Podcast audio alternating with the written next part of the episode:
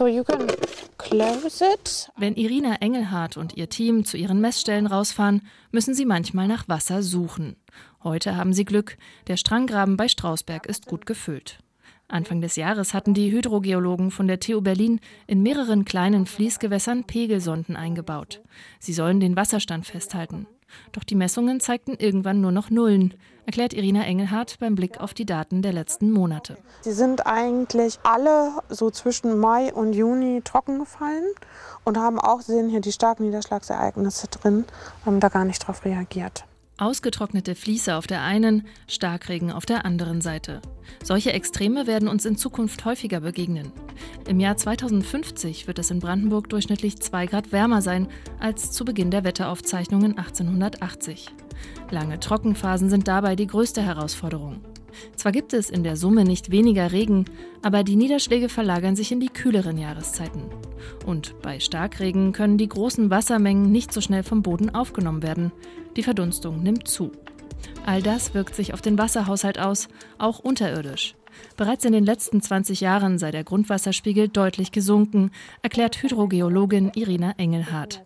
Auf einem Viertel ihres Untersuchungsgebiets fiel der Pegel sogar um einen Meter und mehr. Zwischen Friedersdorfer Mühlenfließ und Löcknitz zusammengestellt kommen wir auf ein Wasserdefizit seit 20 Jahren von 25 Millionen Kubikmeter Wasser, was erheblich ist. Und dafür muss ich natürlich wissen, was die Einflussfaktoren sind. Also ist es meine Wasserversorgung, ist es die Landnutzung, ist die Veränderung im Klima. Irina Engelhardt und ihr Team von der TU Berlin wollen in ihrem Forschungsprojekt Spreewasser N die Ursachen des Wassermangels ergründen.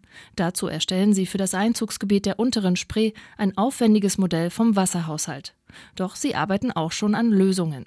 Zum einen sollte gereinigtes Abwasser nicht über Flüsse ins Meer wegfließen, sondern in der Region gehalten werden. Außerdem könnte Regenwasser in Seen gespeichert und von dort aus über spezielle Brunnen ins Grundwasser geleitet werden. Für Irina Engelhardt eine vielversprechende Lösung. Die am konventionellsten zu implementierende Maßnahme ist die künstliche Grundwasseranreichung. Also das heißt, ich nehme Starkniederschlag ab, ich speichere das und bringe das in den Grundwasserleiter. Das sind Maßnahmen, das macht die Stadt London, das ist in Frankreich sehr stark verbreitet. Kritiker warnen jedoch, dass bei der Einleitung von Regenwasser auch Schadstoffe ins Grundwasser gelangen könnten. Als letzte Chance sieht Irina Engelhardt noch die Möglichkeit einer Ostsee-Pipeline. Entsalztes Meerwasser hätte den Vorteil, dass man es direkt in der Trinkwasserversorgung nutzen könnte. Nachteil der höhere Energiebedarf. Für viele mag das weit hergeholt klingen. Irina Engelhardt sieht das anders. Unsere großen Forschungsprojekte waren in Saudi-Arabien, Syrien, ich habe viel in Israel gearbeitet, Jordanien. Diese Länder, die werden verdurstet. Die würden nicht eine Tomate anbauen können, wenn sie nicht diese Technologien nutzen würden. Sicher ist für sie jedoch, dass sich bald etwas ändern muss, damit wir nicht irgendwann auf dem Trocknen sitzen. RBB 24 Inforadio vom Rundfunk Berlin-Brandenburg.